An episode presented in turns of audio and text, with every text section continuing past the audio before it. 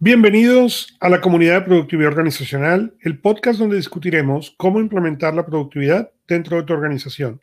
Mi nombre es Augusto Pinó y conmigo en este episodio. Álvaro Navarrete de kpiconsultor.com.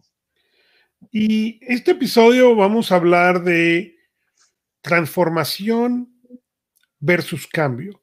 Eh, hay un par de artículos en, en, el blog de KPI donde hemos hablado de transformación y cambio eh, y surgió justamente de una conversación como esto. Entonces, después de que lo discutimos y escribimos los artículos, decidimos que era una buena idea sentar y abrir un poco el diálogo de qué vemos nosotros dentro de lo que es la transformación y el cambio. ¿Son la misma cosa? ¿Tienen el mismo significado? ¿O son cosas diferentes? Entonces, eh, Álvaro, ¿qué es transformación y cambio para ti? Pues para, para mí, digamos, eh, transformar implica tener una voluntad de ser mejor persona, de crecer personalmente, mientras el cambio siempre entiendo que es una palabra que, de autoengaño que digamos que denota sustituir una cosa por otra, ¿no? O sea, yo pienso que el cambio es una cosa poco profunda pues por ejemplo, uno cambia de comida, uno cambia de amigos, uno cambia de trabajo, uno cambia de coche, ¿no? Pero, por ejemplo, uno se transforma cuando decide ir a trabajar caminando o corriendo o en bicicleta.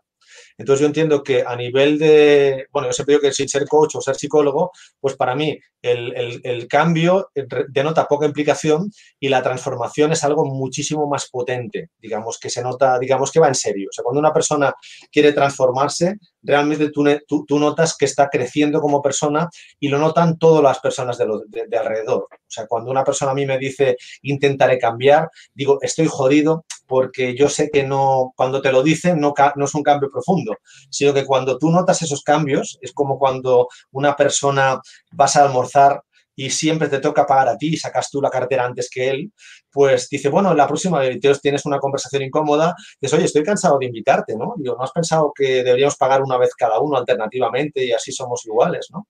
Y dice, bueno, intentaré cambiar. Digo, estamos jodidos porque este no va a cambiar, intenta volver a hacer lo mismo, ¿no? Entonces, yo, eh, digamos, visito muchas empresas, tengo muchas personas con las, con las que me relaciono, entonces, sí que es verdad que creo que la mayoría hablan de cambio, cuando quieren decir transformarse. Y sí que es cierto que el que quiere transformarse lo hace sin decir que quiere cambiar. Entonces, eh, a nivel personal, en la familia se nota enseguida. Eh, cuando uno discute o cuando uno intenta ayudar a los demás, digamos, las transformaciones son profundas, ¿no? O sea, eh, mientras que los cambios son superficiales. No sé si tú que eres experto en estos temas, Augusto. Digamos bueno, voy a empezar, antes de empezar ahí, voy a, voy, a, voy, a, voy a compartir una historia porque me hiciste reír con la paga de la, con, con la pagada de la cuenta, ¿no? Eh, sí. y me hiciste pensar en, en, unos amigos muy queridos con los cuales ah, pues hace muchos años eh, en, en, en, una siempre teníamos, pero no quien iba a pagar, el pleito siempre era quien pagaba la cuenta, ¿no? El, tuvimos tuvimos la, la, experiencia, era no la experiencia que tú describes, sino la contraria. Siempre había un pleito por quien pagaba la cuenta completa. ¿Okay? Y, y, siempre ese pleito, ¿no? Y, y, entonces, bueno, poníamos las tarjetas y uno escondía la tarjeta del otro y, y siempre fue la discusión. Y un día la esposa, eh, eh, eh, un muy, muy querido amigo mío, y un día la esposa se paró en el medio de la cena y dijo, yo quiero aclarar algo si nosotros tenemos que volver a pelear una vez más por quién paga la cuenta, esta es la última cena que tenemos. ¿okay? Pero nunca fue, y por eso solté la carcajada cuando lo describía, porque nunca fue que el otro no quería pagar, la discusión siempre fue quién pagaba la cuenta completa. ¿no? Sí, sí, sí, y, y, se convirtió en un chiste de 15 años, ¿no? En que todavía nos reímos cuando pasan ciertas cosas y, ¿y cómo vamos a pagar eso? No, no, de cualquier modo, pero sin pelearnos. Porque... Sí, sí. No, y además, ¿no? Estoy, seguro que encontraríamos infinidad de casos que, que, van en esta línea, ¿no? O sea, a nivel doméstico o a nivel, yo por ejemplo, esta mañana estaba con un cliente, un, un empresario mayor, que de estos que perpetúa, digamos, su gestión sin dejar que los hijos tomen espacio en la, en la, empresa.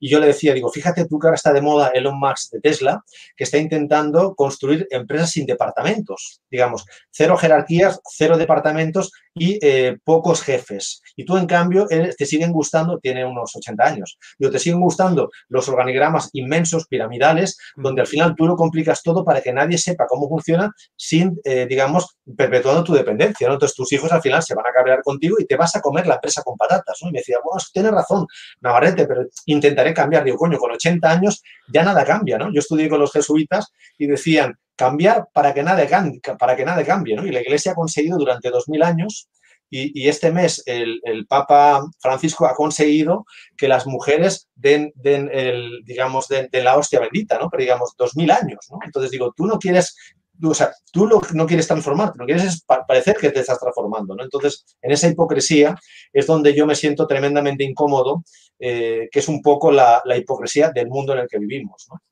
Y, y, ahí exactamente es donde, donde viene la distinción, en mi opinión, ¿no? Para mí, el cambio es algo normalmente temporal. Y es como tú decías, yo quiero cambiar de trabajo, quiero cambiar de ciudad, de rango, de compañía, pero realmente no me importa. Ahí no hay transformaciones. Simplemente una cosa por otra y es irrelevante y no es...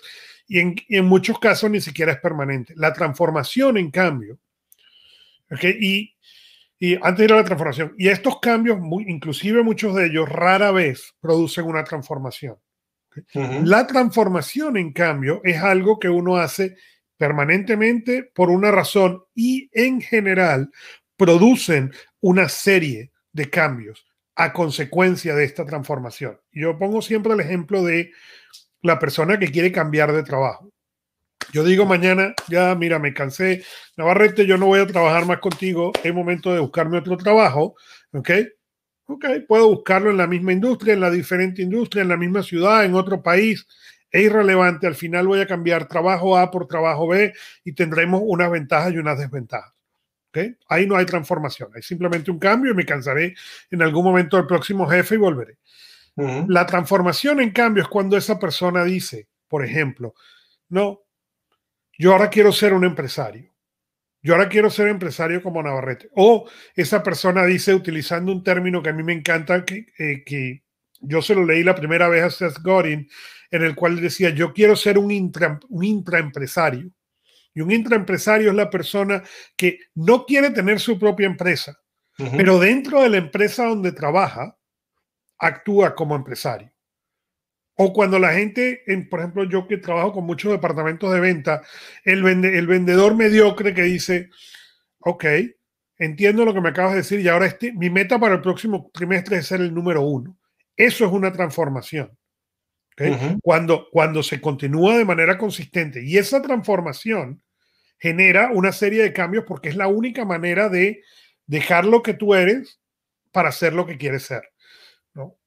Muchas veces se habla de la transformación de, la oruga a la mariposa, Y la gente lo utiliza mucho como ejemplo. Ah, sí, la mariposa. Yo siempre digo, no. Sí, presta atención, pero entiende qué significa esa transformación. Cuando la oruga se mete dentro de el Um, el cocoon y la palabra en español se me, se me acaba de ir. El capullo. Del capullo, gracias. Okay. Cuando la oruga se mete dentro del capullo para transformarse en mariposa, no es la idea romántica de que le salen las alas en la espalda. No, no. Dentro de ese capullo se disuelve todo, se vuelve un líquido asqueroso para de ahí retransformarse y terminar en mariposa.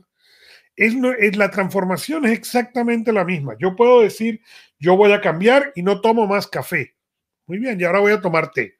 Ok, y eso es un cambio, durará 10 años el resto de mi vida, pero es un cambio, no tiene ninguna. La transformación viene cuando yo digo, yo ahora, como mencionamos en un episodio anterior, la transformación que yo tuve siendo director de ventas de una, de una, de una empresa a nivel de las Américas, a yo ahora me voy a dedicar a ser coach. Y ahora me voy a dedicar a enseñarle a la gente cómo transformar su vida. Me voy a dedicar a enseñarle a la gente cómo bajarse de la rueda y, que en vez de que, pasen su vida tratando de ser más rápidos o más fuertes o más inteligentes como rata, puedan elegir cuándo subirse o bajarse de la rueda. Eso es una transformación. Y esas transformaciones no solamente tienden a ser permanentes, sino que además generan una gran cantidad de cambios. En otro episodio hablábamos de minimalismo. El minimalismo es una transformación. consciente o inconsciente, pero una vez que la gente entiende el concepto del minimalismo, y empieza a aplicarlo dentro de su vida, normalmente no es una cosa, normalmente no es, ah, ahora no tengo libros, o se leyeron el libro de Marie Kondo y dice, ok, ahora voy a, voy a tener solamente las cosas que me dan felicidad. No, eso es un cambio, ¿ok? Esos cambios duran lo que duran. La diferencia entre eso y la transformación viene cuando la persona realmente empieza a ver todos los elementos de su vida en 360 grados y empieza a aplicar ese concepto a cada una de esas cosas. Y empieza a ver, ok, no solamente el closet, pero ¿qué tal mi ejercicio? ¿Qué tal mi alimentación? ¿Qué tal mi trabajo? ¿Qué tal mi aprendizaje? ¿Qué tal mis relaciones? Y empieza a aplicar esos principios y entonces allí es donde la gente empieza a ver los distintos cambios. Entonces, para mí la diferencia entre uno y otro es en la permanencia, ¿no? El cambio normalmente es algo temporal. Y temporal pueden ser 50 años, ¿ok? Pero es temporal. es, cuando yo dejé de fumar hace 13 años, ¿ok? El, 30 de enero del 2021 yo cumplo 13 años de haber dejado de fumar. Yo siempre dije que era temporal, yo siempre dije, cuando yo cumpla 70 años, vuelvo a fumar. A lo mejor hoy en día no volvería a fumar cigarrillo, pero fumaría, fumaría tabaco felizmente. ¿okay? un, un, tabaco encantado de la vida. Entonces, ¿eso fue un cambio o una transformación? No, fue un cambio. Yo entendí intelectualmente, ¿okay? hace 13 años que el cigarro lo que me iba a generar era un efecto que yo no, que yo no necesitaba. Entonces decidí cambiar y eliminarlo. Pero lo decidí ponerlo temporal, ¿ok? Y mi esposa sabe que a los 70 años yo pienso ir y volver a empezar a fumar tabaco, ¿ok? Punto. A lo mejor no lo hago, a lo mejor llego a los 70 y digo, ah, lo voy a mover a los 100, ¿ok? Pero eso no es un cambio, no una transformación. Tiene un efecto temporal y siempre lo dice, estés consciente o inconsciente del efecto temporal, siempre tiene ese efecto temporal. Sí, yo estaba, ahora me viene, bueno, totalmente de acuerdo, Augusta, más te, felicito porque, digamos, tú en estos 13 años, mm, tú dirás cambio, pero yo entiendo que si, la diferencia entre cambio y transformación, una de, una de esas diferencias es que es duradera, digo, 13 años, digamos, perdiste peso, dejaste de fumar, digamos, tú alargaste tu vida, eh, pues tranquilamente 20 años más y tu energía diaria se multiplicó por 10. O sea, entiendo que en ese sentido lo hiciste bien, ¿no? Los, los americanos que tienen, no sé si leía esta semana, ayer creo que fue, sí, ayer fue día 19, y me corrige si me equivoco, porque en Estados, en Estados Unidos el día 19 de enero, si no recuerdo mal, le llaman el The Losers Day o The, o, the Quitters Day, porque es el día en, el que todos los propósitos que nos hacemos todos en Año Nuevo, perder peso, cambiaré de trabajo, eh, seré mejor papá, eh, estudiaré más, digamos, en tan solo 19 días, que esto los americanos sois, bueno, son los reyes, millones de estas cosas, se perdió todos aquellos propósitos, ¿no? Entonces, eh, de, alguna manera, a donde quería llevar la discusión es que yo, digamos, siento, o sea, a mí personalmente, o cuando encuentro personas que han transformado su vida eh, de forma importante, estoy muy de acuerdo contigo en que han encontrado ese sentido de crecimiento personal de los 360, digamos, de la rueda de la vida tan potente, y luego, por otra parte, han encontrado un sentido de su vida, digamos, igual que tú encontraste el sentido que te hizo mover, pues para salir de Venezuela a Estados Unidos, o para perder peso, para dejar de fumar, o para yo dejar de estar en la empresa privada, privada o familiar y montar mi empresa, digamos que sin sentido es muy difícil encontrar una, digamos, una transformación, digamos, de verdad.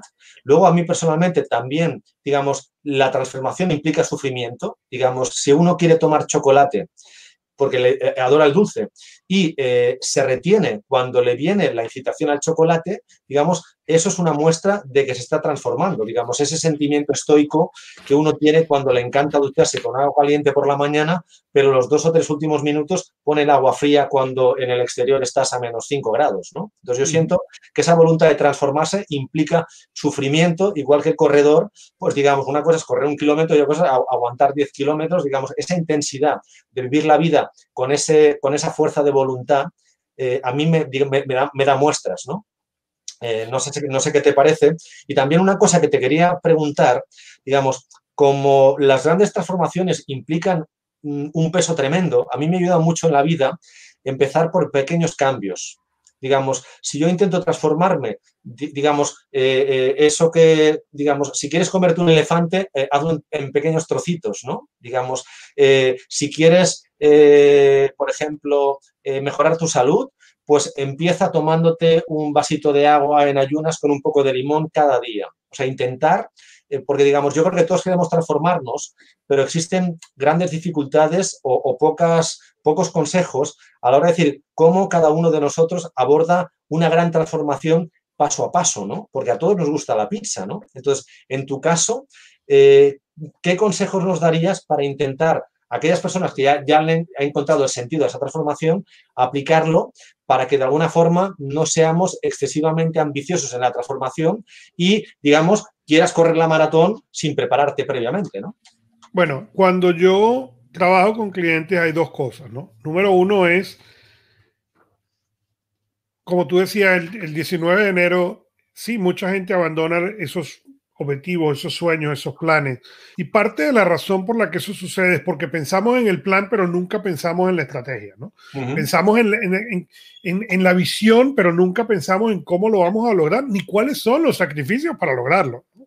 Y del mismo modo con la transformación, yo siempre digo se requieren las dos cosas. Y yo a mis clientes les hago tener una hoja en los dos lados. Un lado tiene la visión y el otro lado tiene la estrategia. Y la tengo yo igualmente. Pero esa visión tiene 11 categorías. Tu salud, tu aprendizaje, tus emociones, tu, carácter como persona, el, tu vida amorosa, tu vida como padre, tu, vida social y tus relaciones, tu carrera, tu, tu vida financiera y la calidad de vida. Y en ese orden se trabaja. ¿Por qué? Porque vas de lo que tú tienes más control a lo que tú tienes menos control. Pero es muy importante entender no solamente la visión, ¿ok?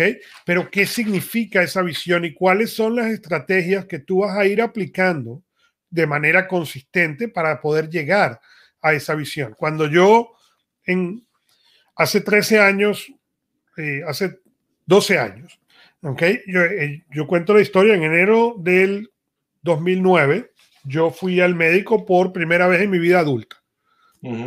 Me senté en el, en el médico y llegó la enfermera, me tomó la presión, salió la enfermera, llegó la segunda enfermera, me tomó la presión, salió la tercera enfermera, volvió, la segunda enfermera volvió la tercera enfermera, me tomó la presión y lo siguiente que yo escuché fue al doctor diciendo, es increíble que ustedes sean tan incompetentes que no pueden tomarle la presión al paciente. Entró el doctor, me tomó y lo primero que salió de la boca del doctor fue, my card is now que era la medicina de la presión sanguínea. Mi presión sanguínea eran 240 sobre 120 en reposo. ¿Ok? En 400 libras. Y el médico lo que me fue, por, favor, usted no se le ocurra ni siquiera correr. ¿ok? Y él me explicó, básicamente me dijo, mire, esto es donde usted está. Usted es una bomba, un, un, ataque al corazón esperando que suceda. Y me dijo, eso fue lo primero que me dijo. Y lo segundo que me dijo fue, y el 90%, 95% de mis pacientes se mueren con lo que usted tiene. O sea, que, porque yo le voy a dar las indicaciones, pero usted como el 95% no las va a seguir. ¿Y por qué? Porque ¿qué es lo que la gente recibe? La visión. Usted tiene que perder el peso. ¿Ok? Muy bien. Pero el trabajo para llegar a perder el peso fue muy duro ¿ok? Hubo que aprender de, de como yo digo, de, de, comerse la pizza completa extra larga a, a, decir, ok, voy a comprar una pizza larga y me voy a quedar con hambre. Y después voy a comprar una pizza mediana y me voy a quedar con hambre. ¿Ok? Y ahora voy a agregarle a esa pizza mediana, me voy a comer media pizza y voy a agregarle una ensalada. No, es un proceso que se describe muy rápido, pero para que realmente sea un, es un proceso que toma mucho tiempo. Yo tengo 13 años practicando el proceso todos los días.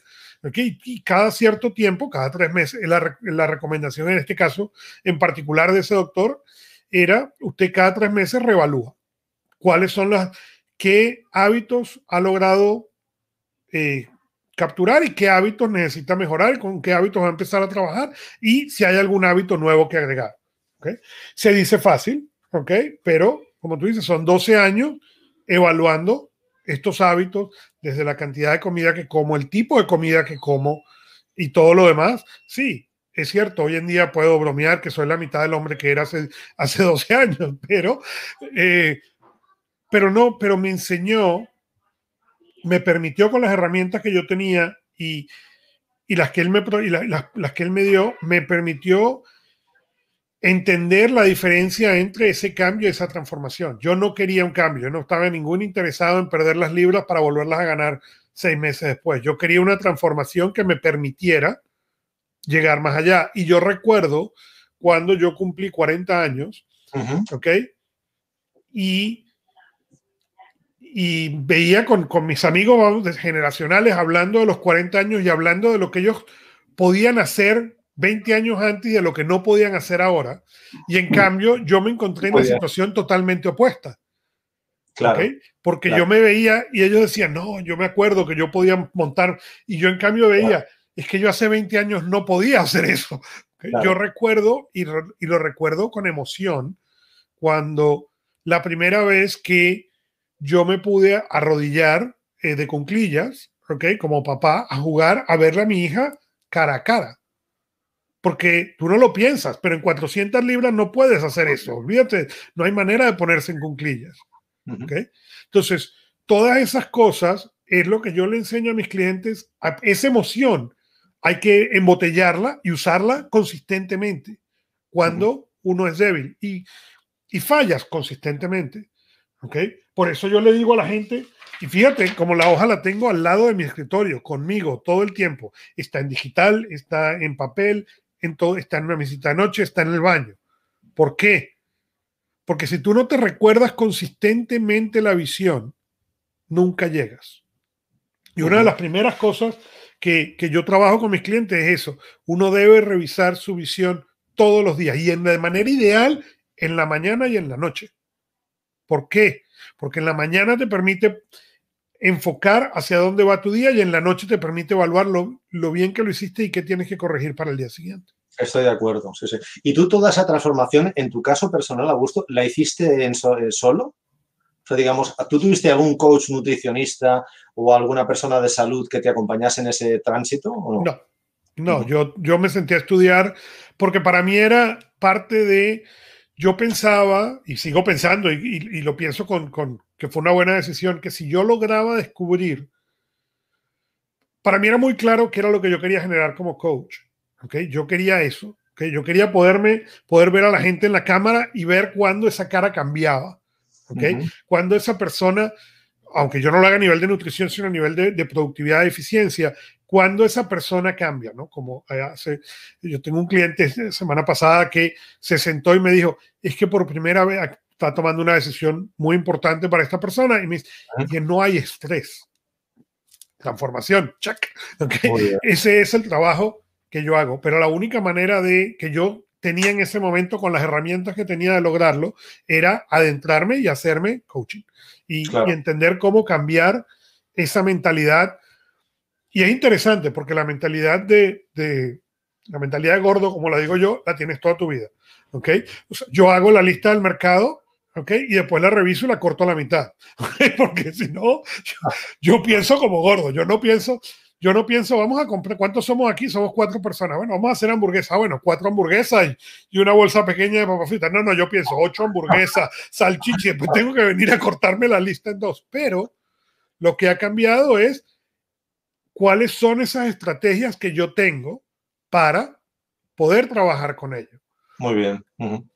Muy bien, muy bien. Es que te preguntaba esto porque, digamos, yo conforme la vida te va, o sea, van pasando el tiempo, digamos, siempre eh, me, ha, ido muy bien eh, utilizar ese principio de, de mi padre que me ha dicho siempre que de los tontos no se aprende nada. Entonces, si como tú bien decías, hay 11, eh, digamos, 11 sectores dentro de ese círculo de la vida.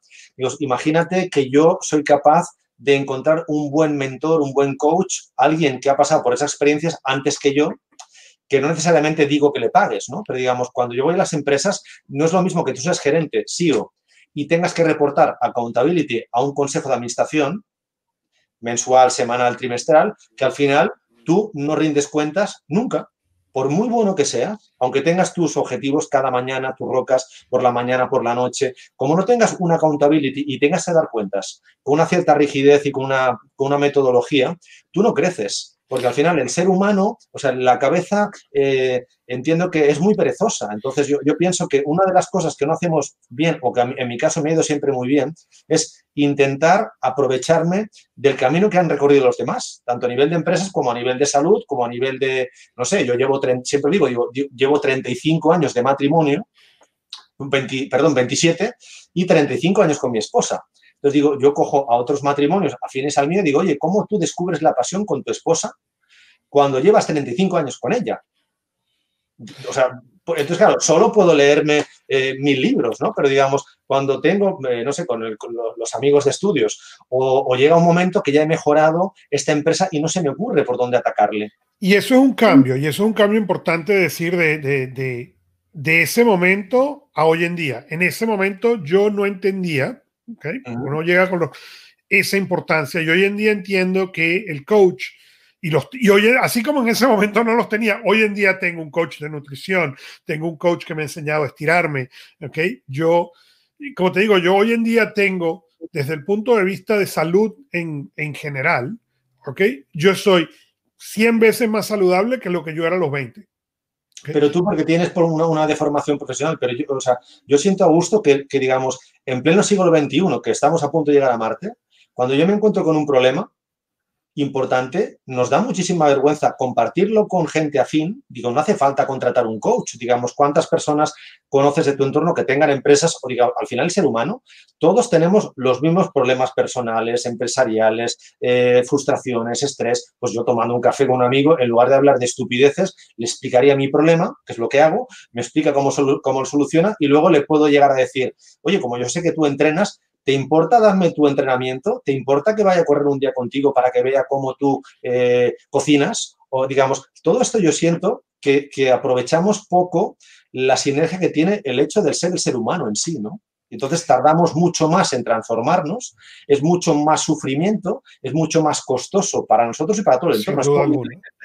Y, en muchos casos es una cuestión del ego, ¿no? El, el ego es oh. porque nosotros primero tendemos a pensar, como tú dices, que los demás no tienen problemas. ¿ok? Y por eso yo soy o trato de ser muy abierto de lo que han sido mis experiencias, de lo que han sido mis problemas. Yo no, así como tú. Yo me arruiné, tuve, tuve, tuve. Ok, todas esas cosas. ¿Por qué? Porque para mí es importante que la gente entienda que, que, los problemas son reales, ¿ok? Y que así como los tienes tú, los tienen otros, serán a otros niveles, ¿no? Eh, yo, yo recuerdo una enseñanza que me dio a mí alguien, eh, alguien cercano a mí que tuvo un problema de, similar al problema de la ruina y yo lo llamé y le dije, oye, si tú necesitas recursos, me avisas. y, y esta persona me dijo, no, yo lo que tengo es un problema de flujo de caja. Yo conocía la historia, o sea que sabía que no era un problema de flujo de caja. ¿Ok? Em, y entonces me quedé muy serio y le digo, ¿cómo de flujo de caja? Y me dice, sí, mira, yo he producido tanto, los acabo de perder por, este, por esta mala movida que hice, los volveré a producir. En este, en este momento, lo que tengo es un flujo de caja, tengo más egresos que ingresos, más nada. Pero esa perspectiva me hizo entender uno, la temporalidad de alguno de estos problemas. Y cuando me llegó a mí el problema de flujo de caja, entendí, y siempre lo usé como flujo de caja, un problema de flujo de caja, lo que tenemos es cuestión de volver a voltear, la, de volver a voltear los, los ingresos y los egresos, pero al mismo tiempo de entender cómo eso aplica con otras cosas, ¿no? Y es justamente la razón por la cual mi programa Conectando Puntos Invisibles se llama, es porque toda esa información la tenemos. Lo que no sabemos muchas veces es trasladarla a cómo funcionan para esto y para aquello y para esta otra parte, ¿no? Y el experto sí, a veces es el nombre de un coach, a veces es la persona que ha hecho negocio, a veces es simplemente un amigo que se vaya a tomar el café, dependiendo. De vuelta, busca cuáles son esas 11 categorías. Busca quién está haciendo bien desde tu perspectiva en esa categoría. No, no tiene que hacerlo mejor que tú en las 11.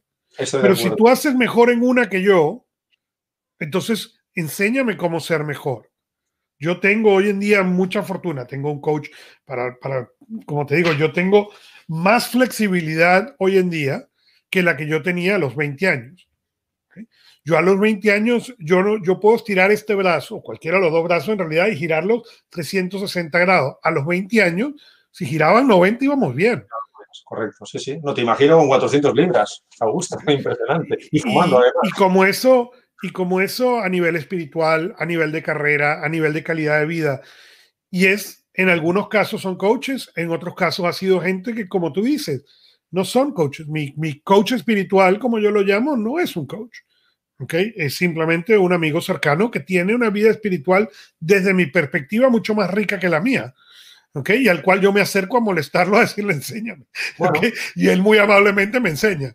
Claro, pero es como el que pretende arreglar un problema mental sin ir al psicólogo, ¿no? Entonces yo entiendo que hay cosas, o sea, transformarse es muy difícil, porque si uno es eh, una liebre, no puede ser un zorro. Entonces yo entiendo que si quieres ser un zorro siendo una liebre, deberás ir, ir, a hablar con los zorros, ¿no? Entonces yo entiendo que esa transformación, yo a muchas, muchas personas le digo, pues toma papel y lápiz, haz los propósitos, lo que tú has dicho el papel, y luego compártela con alguien para que valore si es realista, si es calendarizable, si necesitas, eh, digamos, eh, lo que yo llamo accountability, ¿no? Para darle, digamos, para darle un proyecto de plan, digamos, porque sin plan, como tú bien decías, no hay transformación. Entonces, bueno, y hay algo muy importante que tú acabas de decir. Si tú eres una liebre y quieres vivir como un zorro, ¿ok? Es muy importante querer ser ese zorro. Correcto. El problema que yo encuentro en la gran mayoría de la gente es que la gente es una liebre, ¿ok? Quiere vivir como zorro, pero sin el esfuerzo que va a requerir esa transformación. Correcto. Yo me siento mucho, es que yo lo que quería es, a veces me toca hablar con, con, con dueños de negocios, es que yo lo que quiero es trabajar cuatro días a la semana. Muy bien. Entonces, el primer paso es vamos a delegar. No, no, yo no puedo delegar porque la gente no sabe hacer. Entonces, olvídate de trabajar cuatro días a la semana. Claro. Nunca va a pasar. Sí, y, como eso, te sucede el que, el que te dice, oye, yo quiero ser productivo, ok, vamos a establecer el, el, la revisión semanal como lo establece David Allen. Léete el libro de David Allen. No, ese libro es muy complicado. Yo, eso no es el tipo de cosa que quiero. Yo quiero que la productividad suceda. No, la productividad sucede cuando tú estás dispuesto a trabajar todos los días, como el negocio, como el ejercicio, como la salud, como todo. La visión sin la acción vale nada. Pero el problema no es la visión. El problema es que si tú no entiendes realmente los sacrificios que vas a tener que hacer en esa acción para poder llegar a la visión, no importa. Yo recuerdo cuando yo me casé, una enseñanza que me dio alguien que ha sido muy valiosa para mí. Yo tengo menos años de casado que tú, pero, pero en 17 años de matrimonio, esta persona me dijo, ¿tú quieres un consejo? Por supuesto que quiero un consejo. Me dice, enamórate todos los días de los defectos de tu pareja. Y me le quedé viendo como diciendo, eso no tiene ni pie ni cabeza. Y me dice, entonces le pregunté que me explicara más. Y me dijo, las virtudes de tu pareja o lo que a ti te gusta de tu pareja, eso es irrelevante. Siempre te van a gustar, nunca te van a molestar, nunca te vas a enojar. Los defectos de tu pareja es lo que acaba un matrimonio. Sí, sí, y no aprenderlos a amar día a día es lo que acaba un matrimonio. Sí, sí, sí. Yo no sé ahí, pero digo, aquí en España todavía existen los consejos de, matrimoniales antes de casarte. Y justamente una de las cosas que te propone es que aprendas a, querer a tu esposa por los defectos más que, que, no por las virtudes, ¿no? Sí, sí, sí, sí. Y, también me ha gustado mucho esto que has dicho, Augusto, porque, digamos, a mí a nivel personal, los grandes líderes que yo he reconocido a nivel familiar, a nivel empresarial, son personas que cuando hablas con ellos ya no sufren. O sea, cuando uno encuentra el propósito de su vida, y pienso en los grandes conquistadores o, no sé, me viene a la memoria, eh, no sé, Ignacio de, Loyola, el, el, fundador de, la, de, los jesuitas, ¿no? Digamos, claro, ¿cómo puede ser que esas personas les guste tanto lo que hacen que olvidan comer, beber, están obsesionados? O sea, o sea una cosa es tener pasión por lo que haces que, te guste otra cosa. O sea, cuando uno se obsesiona es como el amor, ¿no? Cuando unos perros están en celo, no les preocupa nada más que encontrar su pareja, ¿no? Entonces yo entiendo que uno, encuentra esa, esa, capacidad de transformarse. Eh, uno cuando, digamos, está, digamos, eh, a mí me dice la gente, Álvaro, yo no entiendo cómo tú puedes levantarte a las 5 de la mañana, cada día. Digo, bueno, ¿tú recuerdas cuando tuviste la primera entrevista de trabajo o, la primera cita con tu esposa o lo que Jeff Bezos llama el eh, vivir siempre en day one? Que a mí me parece impresionante. Digamos, cuando una persona vive siempre en day one, no le preocupa todo esto. O sea, yo creo, a gusto que no es mi caso, ¿eh? no hace falta ni que escriban. Yo soy de los que escriben. Pero digamos, yo reconozco que hay gente mucho más brillante que yo que están en, una posición que no les hace falta nada de todo esto. Tienen tal propósito, tal vocación en su vida, que todo esto son cosas que necesitamos un poco más la gente normal del mundo para, digamos, poner orden a nuestra cabeza, ¿no? Pero digamos, la gente que está iluminada, todas estas cosas, pero claro, son... Y, y tú pones ejemplo de gente que, volviendo a la liebre y al zorro, que son liebres eran liebres y querían ser liebres o eran zorros y querían ser zorros. El problema es, es encontrar eso. Y lo que la sociedad nos empuja es que ah, tú naciste, tú naciste ballena. Ah, no, pero espérate, las ballenas no sirven. Yo lo que quiero es que seas tiburón. No, eres ballena. Y, lo que te gusta ser ballena es, como tú me dices, cuando tú cambiaste de ese puesto eh, como gerente de las Américas a algo totalmente distinto, en lo cual nadie sabía si iba a producir un un centavo o ninguno. ¿Cómo lo haces? Bueno, parte viene de ese entender dónde quieres el éxito. ¿Quieres el éxito hacia afuera o quieres el éxito hacia adentro? Y como digo, no necesariamente y no todo de ese cambio obviamente fue simple, fue fácil, fue, fue agradable. No, no, hubo muchas cosas que no lo fueron. Pero ese, en el momento en el cual tú decides, ¿sabes qué? Yo sí quiero ser un zorro o yo sí quiero ser la liebre, o yo sí quiero ser lo que sea. Y entonces se convierte eso en tu misión, en transformar todo lo que te rodea a esa misión. Así como tú dices, empieza a vivir libre. Sí, pero yo creo que preguntarse a sí mismo y esas reflexiones está mal visto, Augusto.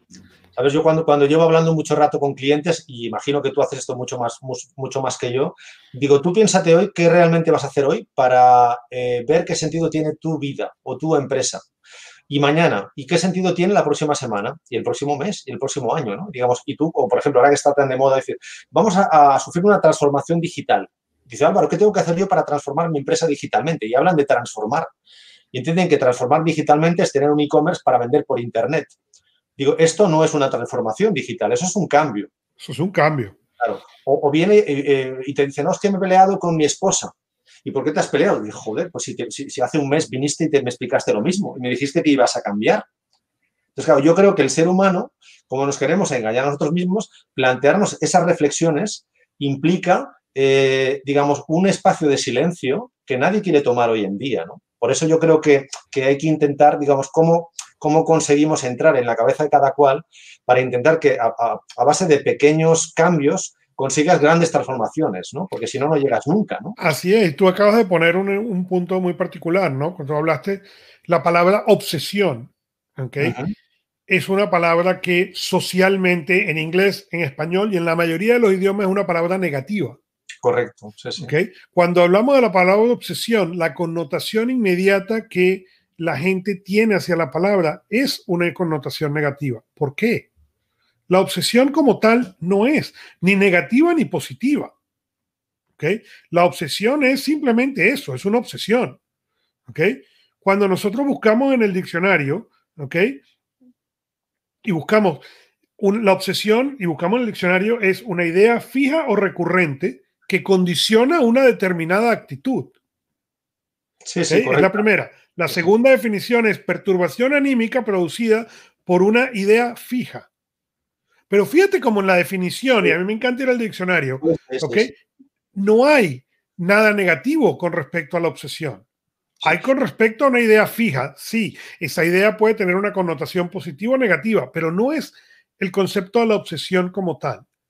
Y esas obsesiones, como tú las, como las llamábamos, son justamente lo que se necesita para una transformación. Totalmente, sí, sí, estoy de acuerdo. Y, ahora estaba pensando, eh, como estamos además en un mundo donde nos encanta inventar palabras que no sabemos qué quieren decir, porque en el fondo, digamos, desde un punto de vista empresarial, estar obsesionado por transformar la vida de 10.000 pymes latinoamericanas antes del, 2025 no quiere decir más que estar enfocado en ese propósito, ¿no? En cambio, tú dices que estás obsesionado y todo el mundo lo malinterpreta, cuando realmente dices, no, yo trabajo en esto, ¿no? Mi misión es esta, ¿no? Y entonces al final utilizamos 20 palabras, nadie entiende lo que quiere decir y, la única que entendemos que quiere decir resulta que está mal vista, ¿no? Así es. Hay un autor americano eh, en ventas que se llama Grant Cardone y él escribió un libro okay, que se llama Obsesiónate o sé promedio. Okay? Y es muy interesante porque es un libro que mucha gente criticó el título. ¿okay? Pues, ¿Cómo algo, va, algo tan negativo como eso? Y la diferencia está exactamente allí. Y el título es cierto, obsesiónate o sé promedio.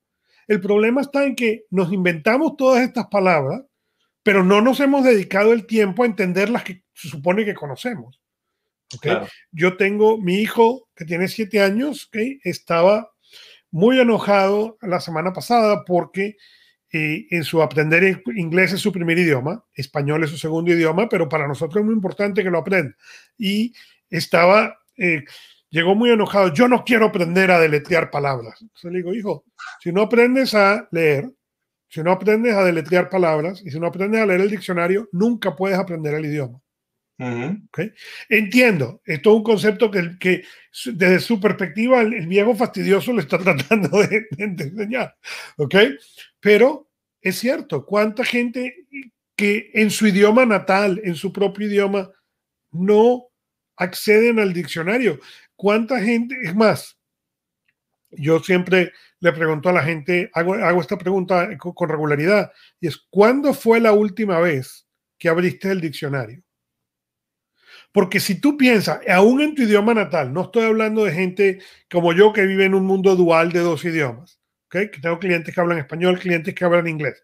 Si tú solamente vives en un idioma, ¿cuándo fue la última vez que abriste el diccionario? Y si la respuesta no fue hoy, estás equivocado. Porque hoy en día además existen miles de servicios que te pueden llegar al texto, al correo, al idioma, una palabra nueva. Sí, sí, sí.